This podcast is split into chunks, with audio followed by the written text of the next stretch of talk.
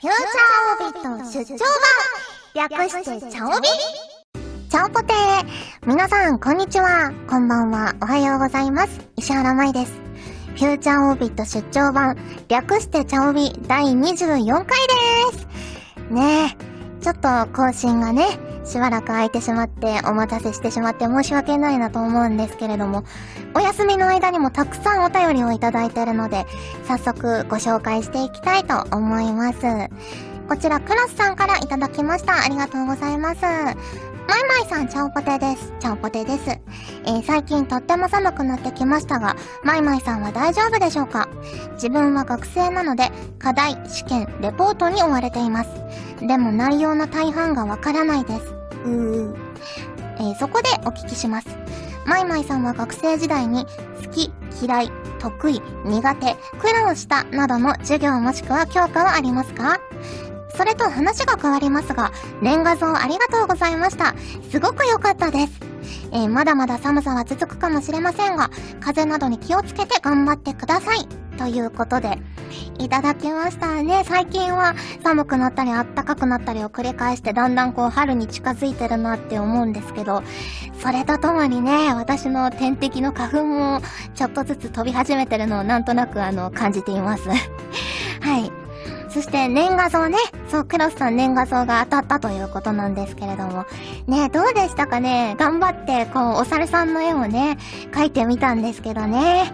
うーん、結構ね、難しかったですね、猿はね。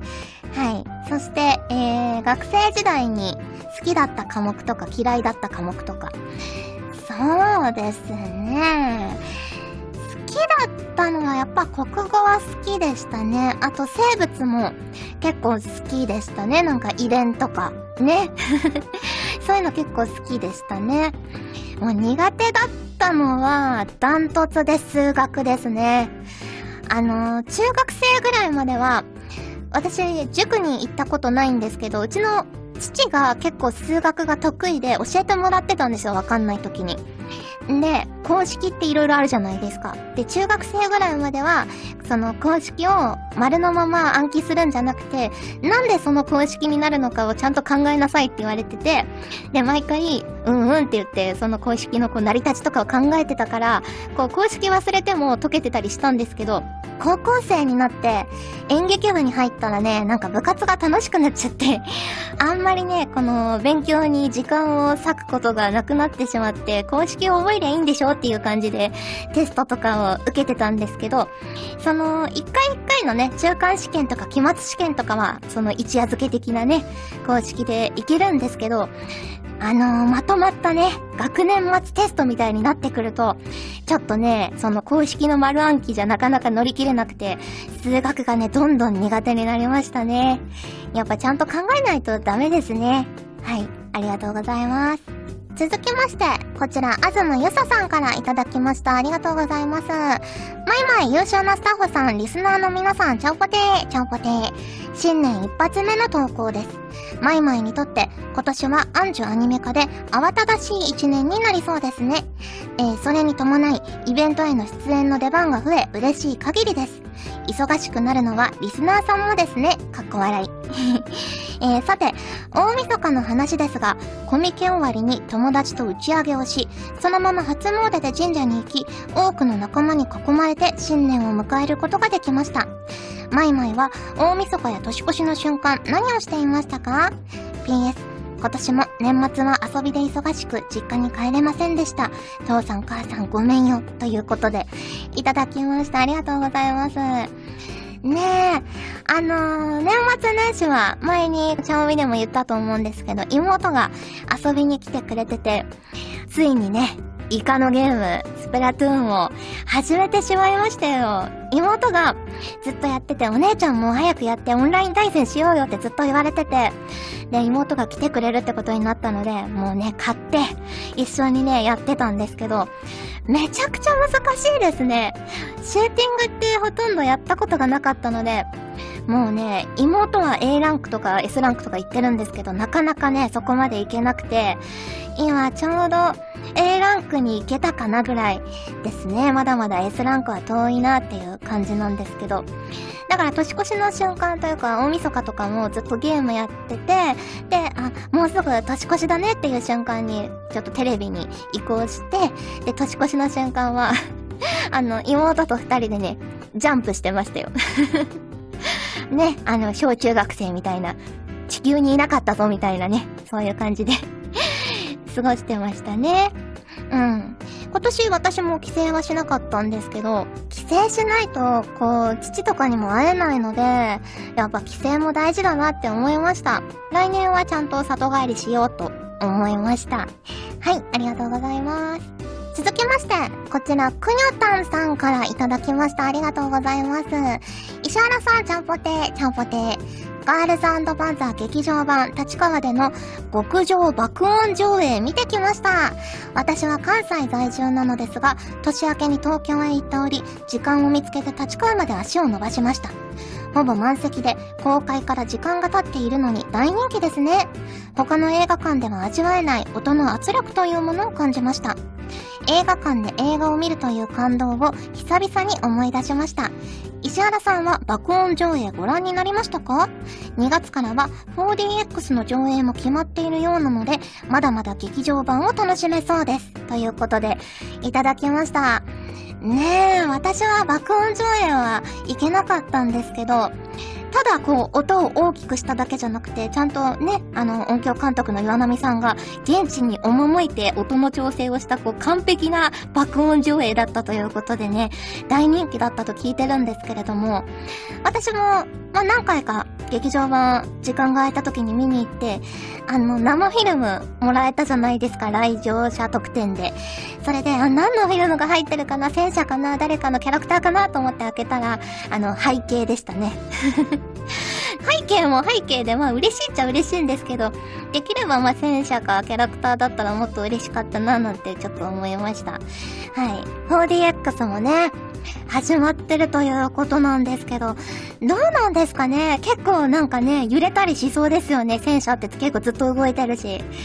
ねえ、行ってみたいなと思いつつ、人気でなかなかね、チケット難しいかなという気もしつつ、ぜひぜひ、ガルパン 4DX でもぴったりだと思うんですよね。結構戦車戦の時間も長いし、ね迫力ある音で楽しめるんじゃないかなと思うので、ぜひぜひ皆さんも機会があったら見に行っていただきたいなと思います。ということで、皆さんからいただいた普通歌をご紹介しました。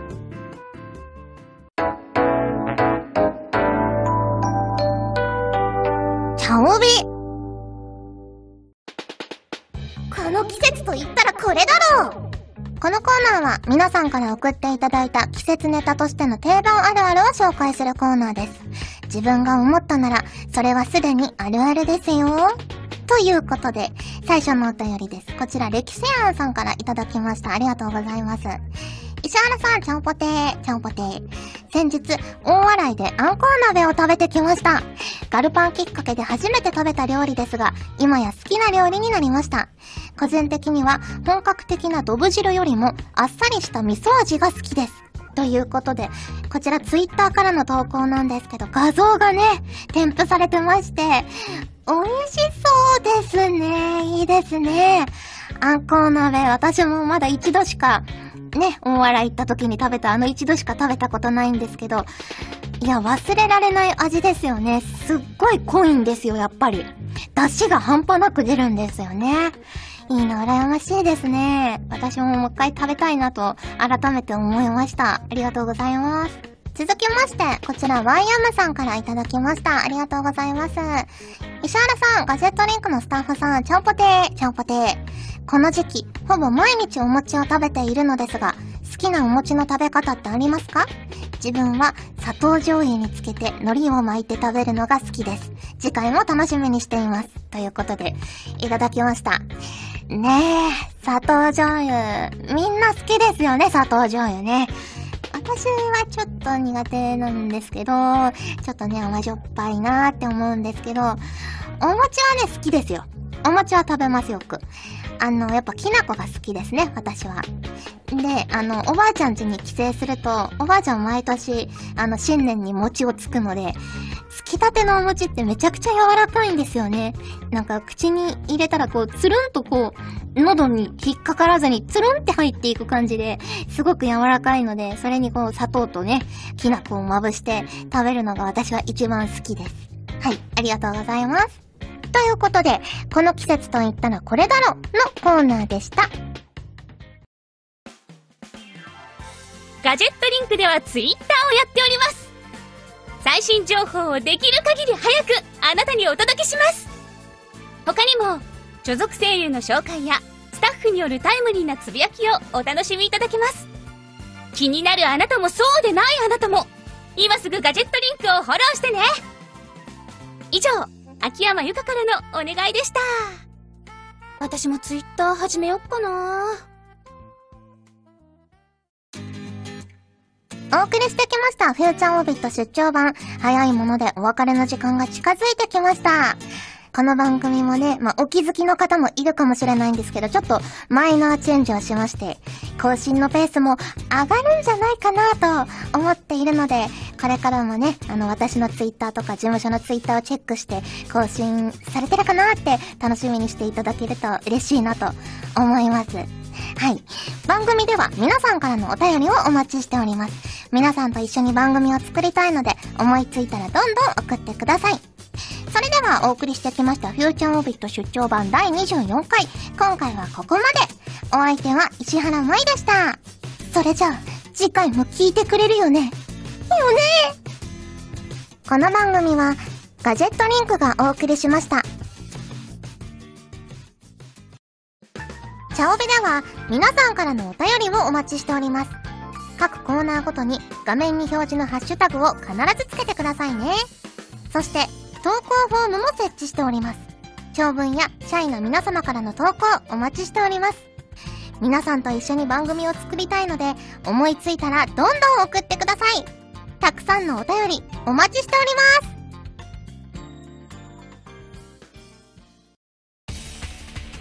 ガジェットリンクの所属声優が頑張ってお送りするチャンネルガジェットリンク TV これからどんどんいろんな番組を配信していく予定なのでぜひチャンネル登録してください。